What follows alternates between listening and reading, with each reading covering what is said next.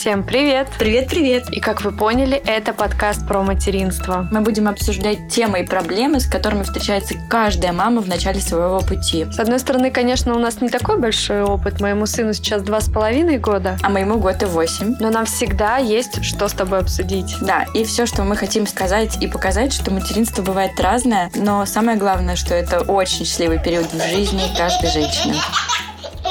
Ты знаешь, я тут на днях размышляла о том, какую бы самую главную мысль я бы хотела, чтобы нес наш с тобой подкаст. И ты знаешь, что я поняла? Что нам с тобой нужно настроиться на борьбу, потому что мы должны в наших с тобой разговорах победить двух главных врагов счастливого материнства. Это, конечно же, чувство вины и сомнения. Кстати, о чувстве вины. Когда ты последний раз испытывала это чувство? Последний раз я испытывала чувство вины, когда мы оставили ребенка на сутки с моими родителями и уехали с мужем в другой город. А вдруг он подумает, что мы его бросили?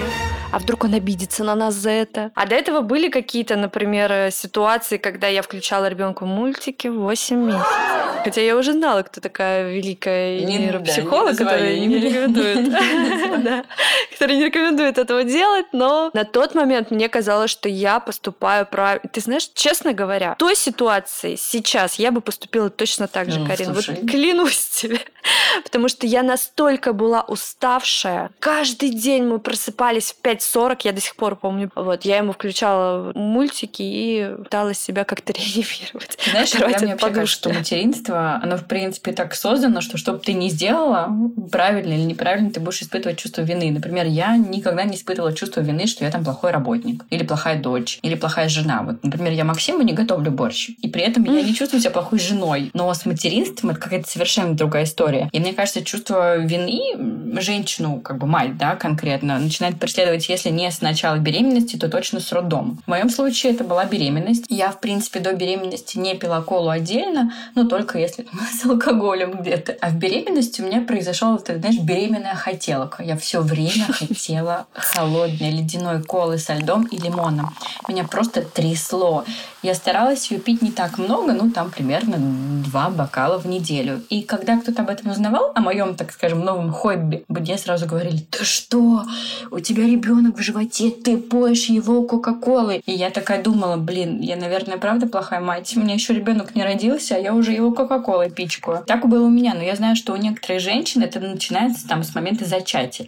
В нашей стране так часто бывает, что ребенок зачат там, по двумя бокалами вина. Дальше, после зачатия и беременности, как правило, следует роддом. Следующее мое чувство вины мне повесили в роддоме. У меня были некоторые проблемы с прикладыванием ребенка, потому что, блин, первый раз в жизни я вообще всегда думала, что грудное вскармливание это, в принципе, очень легко. Вот есть ребенок, есть твоя грудь, и они как-то сами разберут. А вот нифига. И, значит, в роддоме мне заявляют, у вас неправильная грудь. Я 25 лет жила с этой грудью. Она меня полностью устраивала. Она полностью устраивала вообще всех. А тут бац, и она неправильная. И эта неправильная моя грудь не может накормить мою кровиночку, моего маленького ребенка, а молоко ему супер важно для его жизнедеятельности. И я тогда реально думала, блин, да что ж я такая, не какая-то не такая, все кормят, а у меня не получается. А моя подруга недавно рожала, которая ей просто во время родов сказали, что же вы за мать такая, не можете вытушить своего ребенка. И в день родов она мне там плакала в аудиосообщениях в WhatsApp, что ей уже сказали, что она плохая мать, хотя она еще тогда не успела родить, и как дальше с этим жить. И я тогда ей говорила, ты хорошая мать, ты лучшая мать для своего ребенка, не слушай никого Знаешь, это вообще. такая частая проблема. Я не очень много раз слышала, когда девушки после родов остаются вот с такой вот психологической травмой. И мне кажется, людям, которые занимаются этой профессией, нужно быть предельно аккуратными и следить за тем, что они говорят в этот момент. Ты знаешь, вот насчет родов, я знаю, что у многих женщин, которые рожали с помощью кесарево сечения, тоже есть вина. И им говорят, ты что, типа, сама не смогла родить? Что значит сама не смогла родить? Ты в любом случае родила этого ребенка, и какая разница uh-huh. как? Или, например, вот если ты рожаешь с анестезией, тебе говорят, ты вообще-то сама не мучилась, а ты в курсе, что ребенок-то все чувствовал? В плане родов мне никто ничего не говорил, потому что у меня как-то вышло без всего. Но, в принципе, после родов ты тоже можешь нести какое-то чувство вины за то, что ты просто не так, как все, родила этого ребенка. Грудным скармливанием тоже. То есть, мне кажется, женщины, которые, у которых не получается кормить ребенка, там либо пропадает молоко. 10 или 1% женщин, которые, в принципе, не могут кормить. И им говорят, ты не смогла кормить грудью? Ну, лучше надо было сразу в детдом отдать. Почему вообще ты как бы не можешь кормить грудью? У меня была другая ситуация. Женщины, которые кормят грудью долго, я не знаю, долго я кормила или нет, потому что сейчас и до 4 и до 5 лет люди кормят грудью. Но, в принципе, мне, знаешь, как надо мной подшучивали, а ты в школе тоже будешь на переменках его ходить подкармливать? И ты, и ты такая думаешь, блин, я правильно что-то делаю или неправильно? И вот просто вот поглощающее чувство. Мне даже про то, что я долго кормлю грудью, сказал врач. Я кормила тогда полтора года. Врач сказал, скорее срочно нужно завершать. Вы сейчас ничего полезного для своего ребенка не несете. Мне в год так педиатр сказал, вообще в груди вашей уже ничего полезного нет, одно баловство заканчивайте. Вот ты знаешь, еще тоже насчет материнства. Например, я знаю, что есть женщины, которые тебе скажут, вот если ты сидишь с ребенком дома, uh-huh. ну, то есть, типа, вот как мы с тобой, uh-huh. там, до двух, до трех лет, то ты клуша. И вообще, что он возьмет от такой матери? А с другой стороны, я знаю, что мамам, которые идут рано на работу, там, типа в полгода, им говорят, вообще, ты мать кукушка, да, да, да. ты бросила ребенка, ты что людей. его для ня... Да, ты что его для няни родила? То есть, как бы, знаешь, такое вот непонятно, где вообще золотая середина? Это вот как раз к тому, что ты никому в итоге не угодишь. Например, ты знаешь, что я люблю там заниматься с Лукой развивашками разными, и мне говорят, ты вообще-то мучаешь ребенка, отстань от него. Ты лишаешь его детства, между прочим, если ты не знал я уверена, что когда там человек этим не занимается, ему просто скажут, а, ты растишь ребенка, как в поле колосок он у тебя растет. В школе он будет отставать. Мне кажется, вообще об этом можно говорить бесконечно. А, кстати, вот насчет садиком тоже. Я, я вообще всегда думала, что садик это неплохо. Пока недавно увидела пост у одного, я не знаю, кто он, назовем его, он какой-то психолог с какой-то кришнаитской направленностью. Я увидела репост у одной девушки, и он говорил про то, что садик, значит, это избавление от ребенка, и в садик вводят детей одни лишь неудачницы. И вот если ты отдала ребенка в садик, и вообще надо было подумать, рожать тебе ребенка или нет. Потому что если ты отдаешь его в садик, значит, тебе нужно на работу. Если тебе нужно на работу, у тебя что, нет денег, чтобы так ребенка воспитать? А с другой стороны, вот если ты не отдашь ребенка в садик, тебя заклеймят. Может, ты его в школу тогда не отдашь. Типа, как же социализация? Ты знаешь, есть такая мысль среди мам, особенно среди мам, которые поддерживают естественное материнство, но я в садике ничего плохого не вижу. В жизни моего ребенка садик сто процентов будет. Я помню свои воспоминания о детском садике, и они самые счастливые, самые теплые, самые радостные. Я не вижу, правда, в этом ничего такого я, плохого. кстати, к садику тоже. Я достаточно долго не ходила в садик, до четырех лет. Я точно знаю, что на мою маму все давили, что у тебя очень привязанный к тебе ребенок, она все время держится за мамину юбку, и мама отдала меня в итоге в садик. У меня не было никаких травм, из садика я вообще взяла своих близких друзей, и в конце концов там с одной из них я рожала, и мне все нравилось. А я не понимаю, почему сейчас все клеймят этот садик. Ну, что в этом плохого? Если подобрать хороший садик, почему нет? Конечно, нужно там смотреть, следить за этим, смотреть на адаптацию ребенка, но большинству детей реально нравится сад. Mm-hmm. Меня пугает вот это чувство вины, которое постоянно испытывают мамы. Я даже хочу провести с тобой эксперимент. Вот давай за неделю постараемся посчитать, сколько раз в голове ты испытала чувство вины за что-либо. Ну вот просто давай. Вот, давай просто посчитаем и в следующий раз проговорим. Потому что это везде, я тебе говорю. Я, в принципе, не даю сладкое луке, покупное сладкое, там, шоколад, конфеты, еще что-то. Но когда мы делаем сырники или блины, мы обязательно добавляем ложку сгущенного молока. Потому что мы с Максом, с моим мужем, помним, что в детстве самое вкусное во всех этих сырниках и блинчиках было это сгущенное молоко, сгущенка. Угу. И я де- добавляю Луке эту ложку, и при этом внутри меня где-то сидит, знаешь, что у меня есть одна знакомая мамочка, она прям перфекционист, она идеальна во всем. И вот внутри меня сидит Алина и говорит, ты что, дала ребенку ложку сгущенного молока? И вот это, я считаю, чувство вины какое-то, потому что ты думаешь, ты, наверное, не очень мама. Ты сама для себя должна понять, что приемлемо для тебя и твоего ребенка, а что вот нет. И это я говорю про как раз про навязанное обществом, вот эти все нормы, правила, и из-за этого это же все очень сильно влияет. Даже если ты думаешь, что ты делаешь для ребенка для своего правильно, но в какой-то момент ты все равно об этом думаешь. И я сейчас читаю книжку про голландских детей. Книга называется «Голландские дети. Самые угу, счастливые». Да, расскажи, кстати. Ну, вообще книга, в принципе, я только начала ее читать, но мне очень-очень понравилась одна мысль. Там, собственно говоря, рассказывается про то, как мамы в Нидерландах воспитывают детей. Нидерландские дети по какому-то рейтингу признаны самыми счастливыми детьми. И, в общем-то, там они рассказывают про секрет угу. именно спокойствия мам голландских. И этот секрет называется «идея достаточно хорошей мамы». Во-первых, эту идею, то есть это прям термин «достаточно хорошая мама». Впервые эту идею достаточно хорошей матери в 50-е годы выдвинул английский педиатр и психоаналитик Дональд Винникот. Надеюсь, я правильно назвала его имя и фамилию. Угу. В общем, он изучил не одну тысячу мам и младенцев и пришел к выводу, что самый простой способ быть хорошей матерью – оставаться достаточно хорошей. То есть не стремиться к статусу идеальной мамой, но достаточно хорошая мать, она искренне рада быть матерью. Она уделяет внимание малышу, заботится о нем там физически, эмоционально, следит за безопасностью. И она ошибается. То есть самое главное, она ошибается. И когда она ошибается, она пробует снова. При этом, конечно, достаточно хорошая мать испытывает тягостные чувства и приносит какие-то жертвы. Там, например, идет там на uh-huh. работу, да, потому что не хочет оставлять своего ребенка. И как бы эта достаточно хорошая мать, она не бог, она не богиня, она просто, знаешь, как садовник. Она растит своего ребенка с помощью любви и терпения. И мне очень-очень понравилось и стала близка uh-huh. эта мысль, потому что идеальной матерью ты никогда не будешь. Для кого-то ты всегда будешь плохой мамой, там, неудачницей. Но, наверное, классно тянуться к этому быть достаточно хорошей мамой. И я поняла, что я достаточно хорошая мама, по крайней мере, для своего ребенка. Ну. Может быть, там, я не знаю, в мире тех мам, которые не дают детям сладкое, гуляют с ними по три часа, я плохая мама. Но для своего ребенка я достаточно хорошая. И мало того, я, наверное, лучшая мама для него из всех мам, раз он со мной живет, а не с какой-то вымышленной мамой.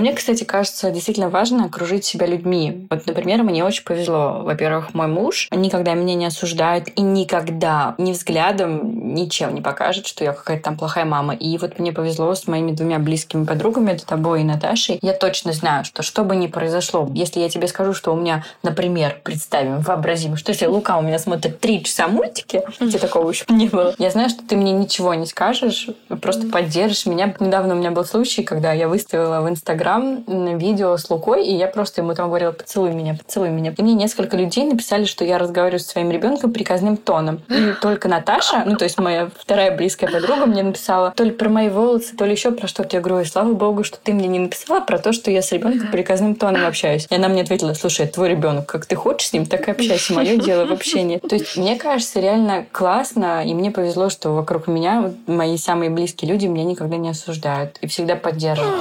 И ну, поэтому, да. если вы, рядом с вами есть люди, которые в вас очень сильно выращивают чувство вины, либо от них избавляйтесь, либо так и скажите, слушай, ты мне мешаешь хорошо делать свою да, работу. Ли, либо границы какие-то научитесь выстраивать с такими людьми. Потому что все равно, знаешь, в жизни они всегда есть, были и будут. Да, да, да. Ты знаешь, я когда Луку назвала Лукой, я очень много услышала свой адрес из-за того, что я испортила своему ребенку жизнь, потому что у него слишком оригинальное имя. Слушай, а когда я назвала своего сына Олегом, мне сказали, ты знаешь, мы ждали от тебя что-то более оригинальное. Нам казалось, что ты назовешь своего сына Платон или Марк. Наверное, про имена нам нужно с тобой как-нибудь отдельно поговорить, потому что для меня это тоже, знаешь, тема, на которую крышечку сносит. Потому что если ты назвала ребенка оригинальным именем, ты испортила ему жизнь. А если ты назвала ребенка не оригинальным именем, ты просто дура, у которой нет фантазии вообще. Как вот, как вот твой ребенок будет себя чувствовать с именем Васи, когда вокруг там, я не знаю, кто, Микаэли, какие еще есть популярные современные имена, я не знаю, там, Даниэли и так далее. Дело родителей, как называть э, детей. В моем классе было пять Насть, и ничего, и все эти Насти прекрасно живут с этими именами. И я думаю, что их мама точно не испытывает чувство вины. Ни за что. А вот мне пытались навесить его из-за имени моего ребенка. Например, у меня иногда бывают дни, когда я не могу, не то что не могу, либо у меня что-то не бывает на завтрак ребенку. И ты заходишь в Инстаграм, а там у, у людей сырники, значит, какие-то специальные тосты с авокадо. А мой ребенок просто съел авокадо, я его почистила и поел это все с сушкой вместе. Ну, и запил водичкой. И в такие моменты я думаю, что же я такая за мать? Я не приготовила ребенку завтрак. Или вот недавно мне сказали, что солить и там добавлять специи ребенку ни в коем случае нельзя. Я мало солю, но специи я всегда добавляю. Причем у меня хорошие специи, знаешь. У меня промытые мозги этим сайтом американским, с которого все, все заказывают. Я заказываю специальные специи для детей. А вот недавно мне сказали, что uh-huh. как бы вообще специи детям вообще нельзя добавлять. А когда я пришла к педиатру, она мне сказала, ну вы же не даете ребенку ничего жареного. Э, жареное только дают мамы, которые не думают о здоровье своего ребенка. Вот ты понимаешь, откуда все это идет? У меня, допустим, еще было такое, что мой ребенок не мог долго читать книги. Его хватало на минуту его внимания, и моему ребенку было неинтересно. И у меня было вот это вот чувство вины, понимая, что когда моя мама приходит, начинает с ним стихами разговаривать, а я еще ни одного стиха не выучила, потому что а когда мне учить? Я не могу с ним сесть и выучить. Вот у меня, кстати, на, на, на детской площадке мне тоже постоянно говорят, вот ваш ребенок, все приходят сразу начинают бегать, а у меня просто такой ребенок с таким темпераментом. Он приходит на детскую площадку и две минуты стоит и смотрит по сторонам. Мне говорят, угу. какой он у вас неактивный. Блин, на самом деле он очень активный, просто ему нужно оценить обстановку вокруг. Он такой, знаешь, маленький аналитик растет. Но вот мне говорят, какой-то что-то что-то не то у вас. В смысле не то? Нормальный ребенок, блин. Просто он бегает чуть позже, чем все. А еще, например, когда у меня Олег бегает на площадке и там э, прыгает, ко мне подходит мама спокойных детей и говорят, ну что-то вот настроение сегодня. Вот почему у меня он такой спокойный? Вот почему? И я думаю, ты что, извиняешься передо мной за своего ребенка, что он у тебя такой спокойный? И я пытаюсь объяснить, ну, все дети разные. Девочки такой темперамент, у моего мальчика такой. Это же не значит, что кто-то из них лучше или хуже. Это все к тому, что сейчас везде в интернете говорят, что дети, значит, должны бегать бегать, прыгать. Если с вашим ребенком что-то не то, вам нужно вообще проверить ребенка на аутизм.